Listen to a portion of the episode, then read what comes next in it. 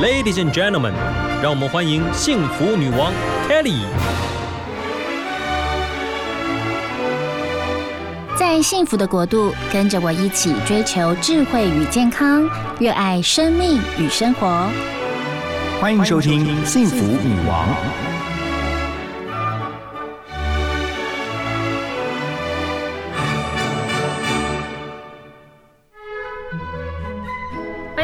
FM 一零二点五幸福广播电台幸福女王的节目啊，我们这个节目真的非常开心啊！从节目一开播开始，一直跟康健杂志合作，然后每一期的封面主题都会来到我们节目当中，跟听众朋友聊一聊。那今天呢，呃，康健杂志的记者罗真，超级美啊，然后声音又超级好听的罗真来到我们电台，要跟大家聊一聊康健十月号的封面故事，究竟是台湾发生了什么事哦？竟然让肺癌成为头号。的夺命肿瘤。嗨，罗真，Hello，主持人好，听众朋友大家好。这个主题好沉重哦。没错，在假日聊起来哦，就会觉得说哇，好沉重哦。就是得肺癌、肺腺癌的人越来越多了，嗯，值得我们去留意跟关注。但节目的一开始，还是跟大家闲聊一下啊。罗真很爱爬山。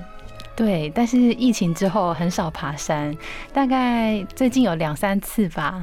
然后，但是我觉得夏天爬山真的还蛮热的，真的。你还爬得上去吗？功力有减退吗？有有，我觉得有差。太久没运动，体力还是会衰退。而且我发现，就是以前好像都七点以后才比较热，嗯，现在是六点多，对，就好热哦。我会特别去看气温，想说要早一点去爬山比较凉。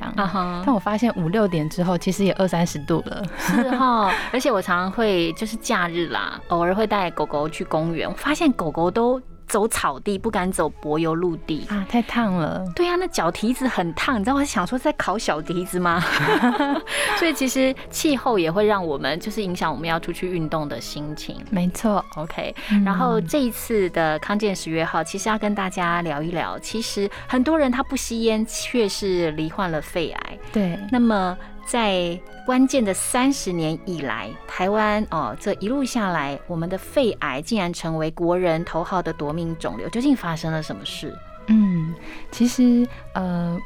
大家都很怀疑说，应该说过去很多的医生们，他们在教科书上看到说，呃，肺癌的最主要的危险因子是吸烟。嗯，对。但是我们这一次采访，其实像是杨盼池院士，他自己本身也是胸腔科医师，他就发现他在年轻的时候，大概三十年前，嗯，他就发现说，临床上有很多的病人其实是不抽烟的，嗯，跟教科书讲的一点都不一样。嗯哼，所以空屋。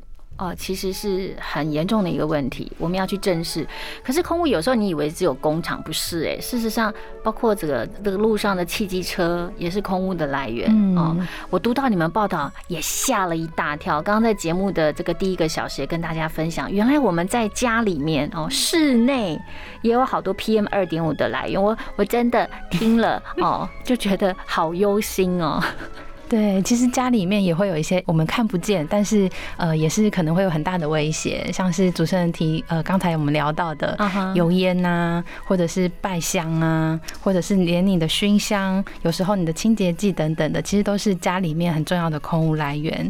那呃，回到就是我们的这个主题，到底什么样的一些危险因子是影响台湾的肺癌不断不断发生的危险因子？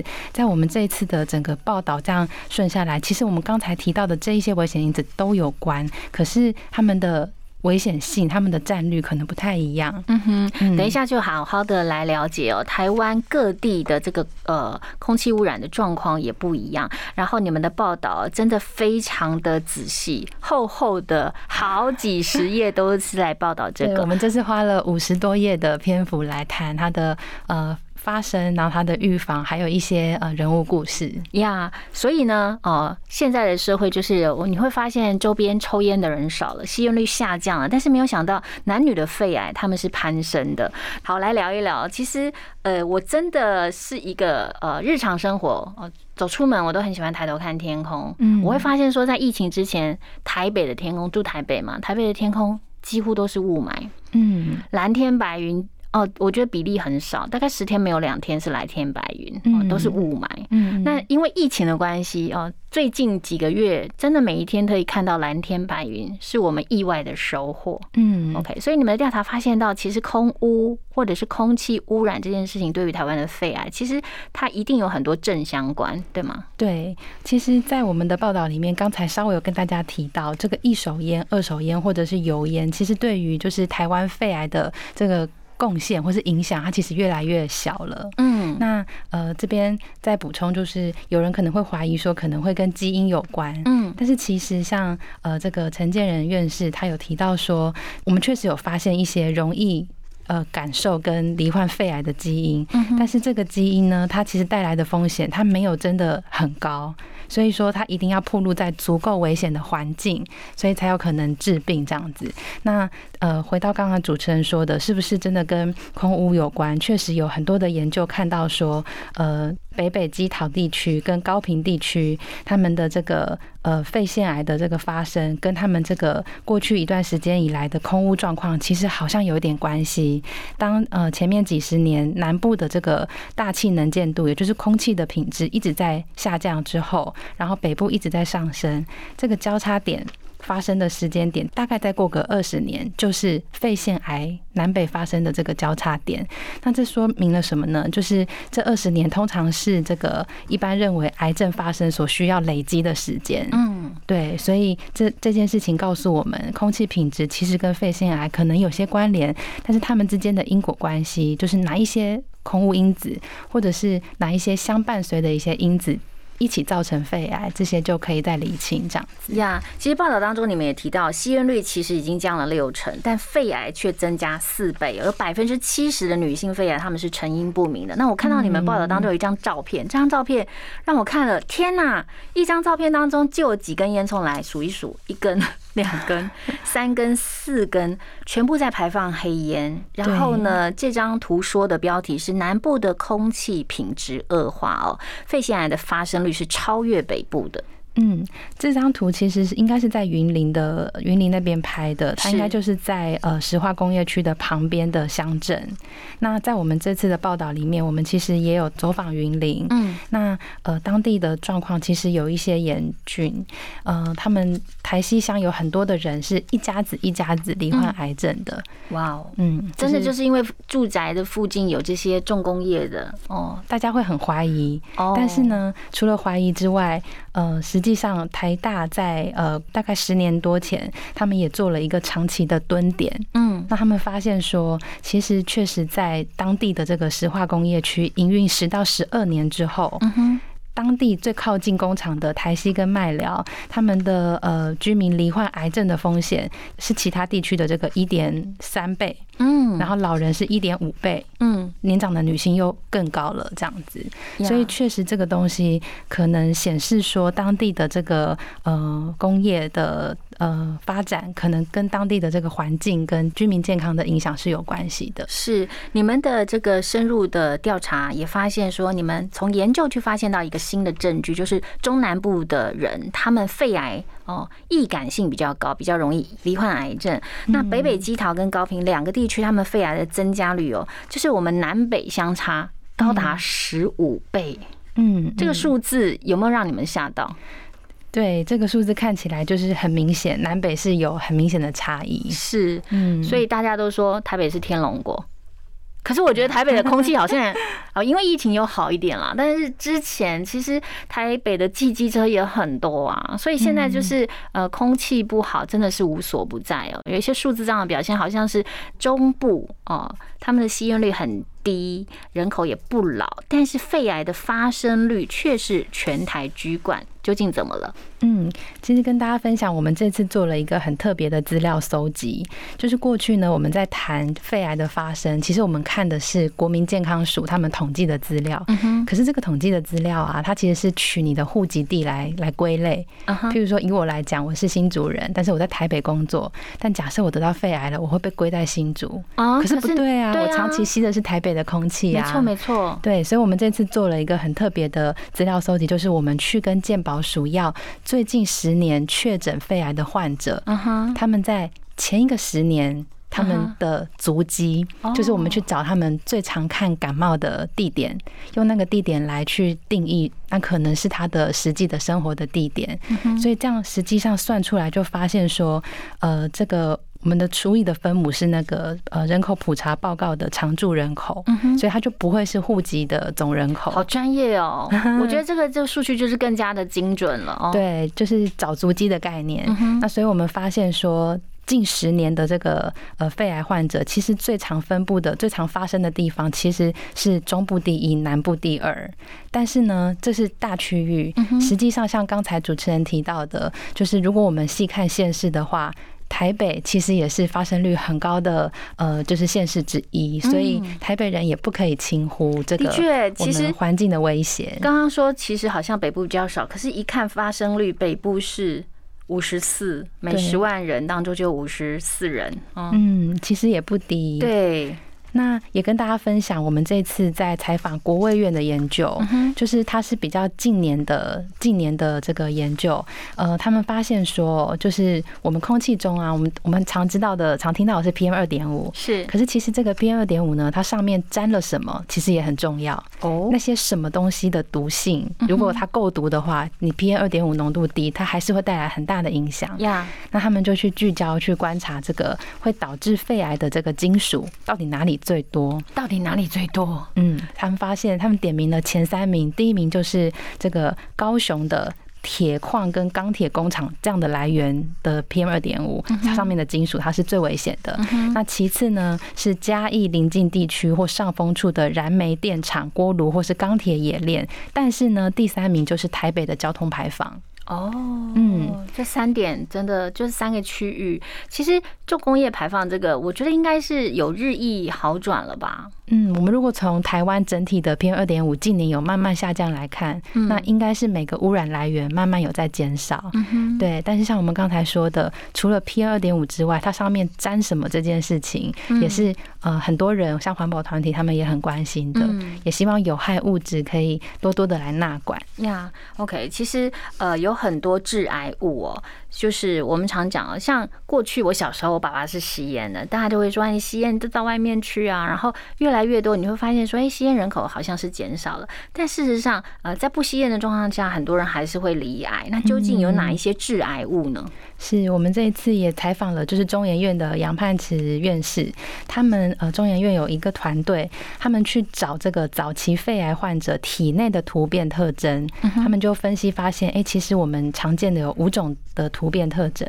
那他们很聪明，他们在循线的回头去找国际上的这个呃癌症突变特征的资料库，来看看哪一些致癌来源可能跟这样的突变特征有关系。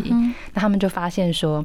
有三个，就是我们跟西方人的碰到的威胁很像，像是辐射、氧化剂、多环芳香烃。但是有另外两个，它是台湾人很特别的，而且是很大宗的，叫做硝基多环芳香烃跟亚硝胺。嗯，那它们的来源分别是这个硝基多环芳香烃常见的来源，像是燃煤或火力发电厂，然后汽机车废气。那这些其实都跟我们刚才讲的交通啊、工厂是有关的。呀。另外一个也很特别，也值得跟听众朋友分享，就是亚硝胺，它是常见的来源有烟熏或者是盐渍肉类，然后煎烤炸含亚硝酸盐的食物，像是香肠、培根、火腿、热狗，另外就是烟酒、槟榔。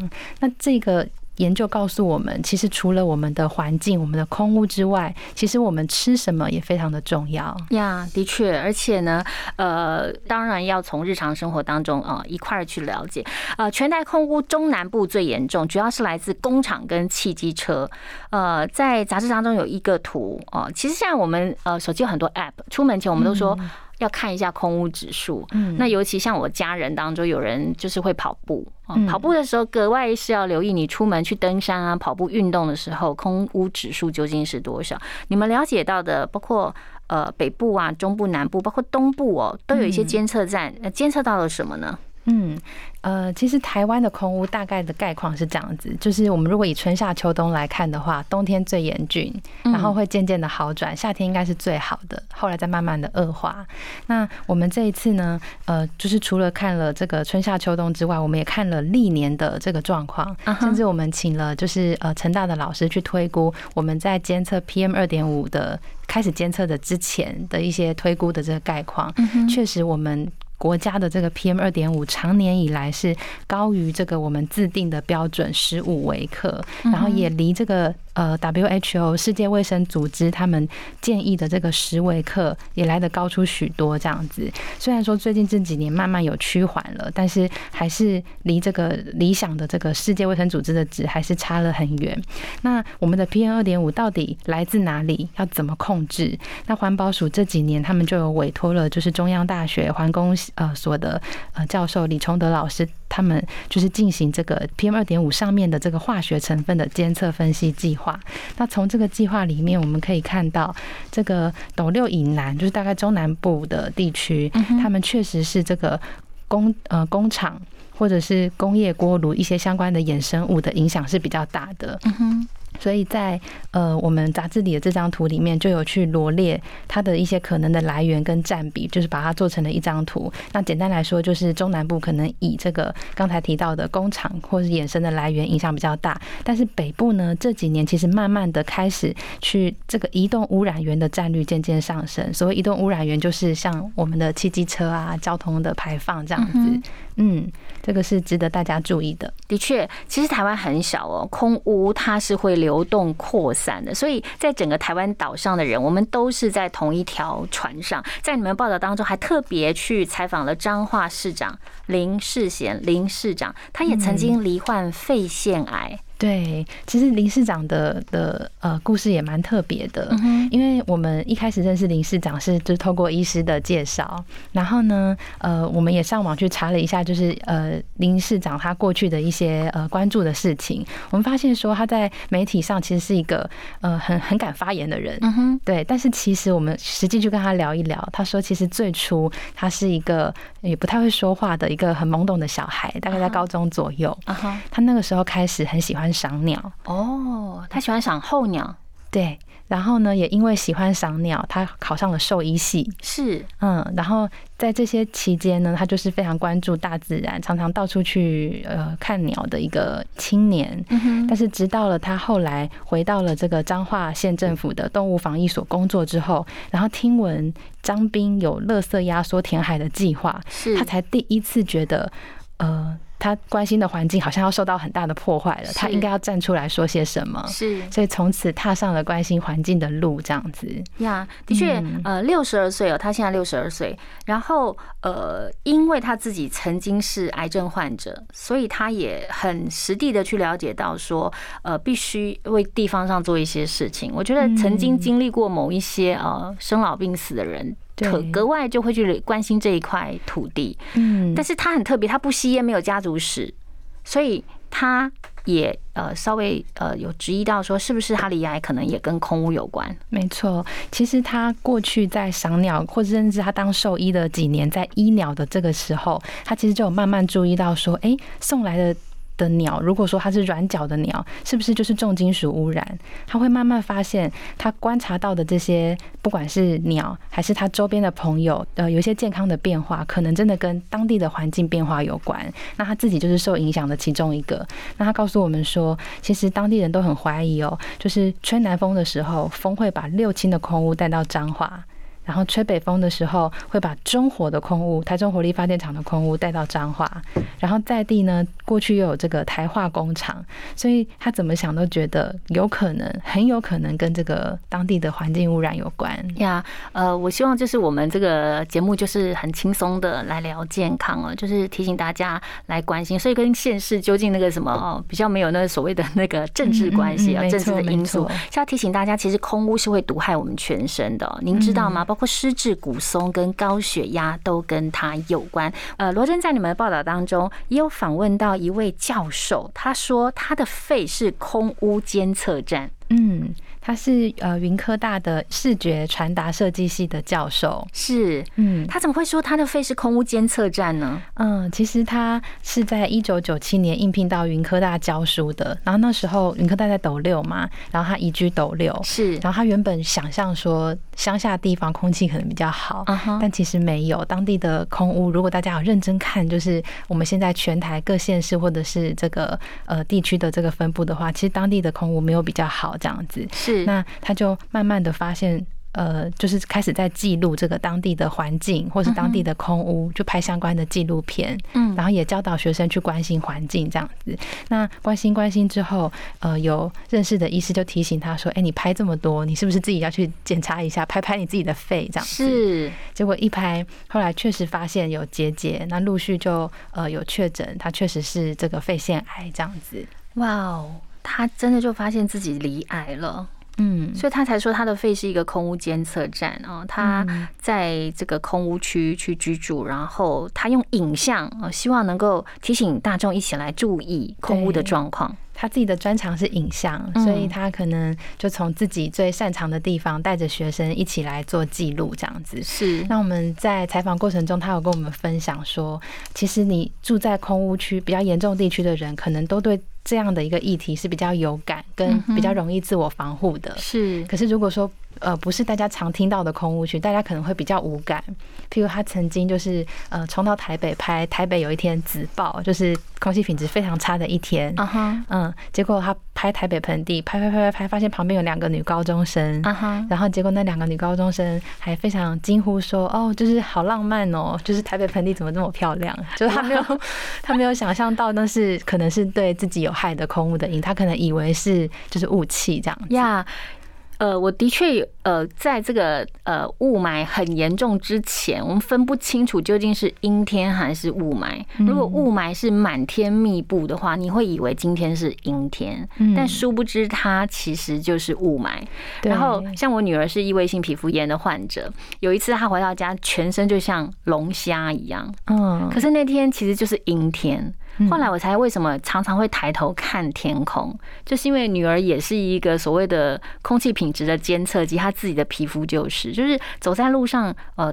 空气好就可能还好，可是如果真的是呃路上走路回家哦，真的回来整张脸全身都过敏，好严重哦。嗯，所以就是要留意啦。我觉得我们的环境是我们自己的啊。那在你们的这个报道当中也提醒大家哦哦，其实这个室内也是会有的哦，有一些呃 PM 二点五的状况。那刚刚在呃节目当中，Kelly 在第一个小时跟大家聊，可是我觉得有一个是要留意的，进到这个理发。厅还有餐厅也会有 PM 二点五。嗯，没错，像理发厅在帮我们吹整烫的过程当中，其实都会散出很多的微粒，不管是液体还是气体的。是，对，所以呃，理发厅或者是像烧烤餐厅啊，然后特别是那种吸烟没有特别好的这个餐厅，确实它的影响是比较大的。呀，我们常去吃所谓的韩式烧烤，还有就 是烧烤就是肉。其实我们的炉子上，照理说应该都要有一个吸烟的那个哦，比较好，对不对？对，尤其在家，你炒菜也是要用油烟机一直吸啊。对，甚至有医生说，我们在这个呃炒菜的过程中，除了开抽油烟机之外，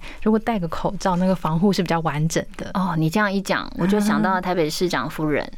陈佩琪医师，嗯，他就是戴着口罩炒菜的，真的哦。在他罹患肺腺癌之后哦，当然也进入治疗，可是他就是一个在家就是戴着口罩炒菜的。我知道这个新闻之后，我也在想象我要不要有一天也是戴着口罩。嗯，其实我觉得就是居家能够做得到的，就尽量去防护了。然后因为开放式厨房，现在很多台北市家庭都是开放式厨房，嗯，所以你有这个，你一开炉子是不是就会有 PM 二点五？所以油烟机很重要，还有就是空气清净机很重要。对我们这一次去采访小港医院，他们有一个很有趣的尝试，就是他们发现说，除了开空气清净机之外，你在空气清净机的吸风口，你包上一层五金行都买得到的一种便宜的滤材，它叫做废石。沸腾的沸，石头的石，它一张可能大概十块钱左右，你就把它包在吸风口。那除了可以降低这个呃一般我们常见的这个污染因子之外，还有这个二氧化碳啊、甲醛啊，还有一些有机化合物都可以一起过滤掉。哇，这个一定要把它记得 记起来，因为很便宜，CP 值很高，又可以顾到健康。那家里面种这个大叶子的绿色的植栽，也可以帮助到哦，保护我们的肺。嗯，没错，就是我们呃有一些学者专家他们有研究，哦，就是如果说我们种植像黄金葛、虎尾兰、是非洲锦。还有山苏蕨类，或是火鹤花、铁十字秋海棠、白鹤玉等等，它们的叶片可能比较大，所以他们有办法去呃搜捕这个 PM 二点五的微粒。所以呢，我们在家里如果说是在这个空气对流比较呃重的地方，像是家里的门口啊，或者是阳台，那这样的话，就可以帮助我们去减少户外的空污对室内的影响。呀，的确，我觉得种植物非常的疗愈，但是我平常也很爱植物，唯一的提醒就是记得浇水哦。好，还有。哪一些方法啊？日常生活当中可以保护到我们的肺。嗯，其实呃，像戴口罩这件事情，其实市面上有很多种不同材质的口罩。那如果真的要就是阻绝大部分的 PM 二点五，那真的要 N 九五等级以上的口罩。但是我们不可能平常这样子戴嘛。对。所以像是这个低等级以上的这个防霾口罩，就是呃，它也是很有效的。那另外，我们平常呃疫情期间大家很熟悉的这个医疗口罩，这个阻挡的效果只有一半。但是呢，呃，其实我们如果有戴，其实就是有。一个很基本的防护。嗯哼，常常我们说买口罩，其实也不是买漂亮而已哦。有些人就说造型要好看，事实上能不能够有这个 PM 二点五的阻挡效果是很重要的。再来就是也要尽量搭乘大众运输工具。嗯，所有的。呃，汽机车其实都会有排放嘛。对。那如果说我们一起搭乘这个大众运输的话，减少就是自己呃亲自驾驶的话，其实就是可以一起来减少这个就是呃车辆带来的呃空气污染。的确。搭乘大众运输的时候，其实也要注意哦。像是呃以台北人来讲，大家很常搭捷运嘛。嗯。那捷运其实在刹车的时候，它很容易就是在这个跟轨道摩擦的时候产生微粒。嗯。所以呢，在这个就是门口的地方。车辆门口的地方，其实它是最容易有这个呃空气污染，就是最严重的地方。所以这时候应该怎么办？其实我从很年轻开始，我走在路上，只要有公车路过，或者是大的这个。呃，反正汽机车或是很大量的时候，我都会憋气。